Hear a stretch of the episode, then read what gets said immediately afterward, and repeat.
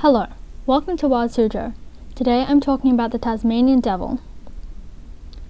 The Tasmanian devil lives on the island of Tasmania in Australia, in forests and rainforests. It has adapted to its environment with its black fur. Since it's nocturnal, it helps it go undetected when it's hunting and hiding from predators. Its good sense of smell also helps it find food in the dark. The Tasmanian devil eats all kinds of meat it can find, so it is a carnivore. It scavenges and hunts to find food.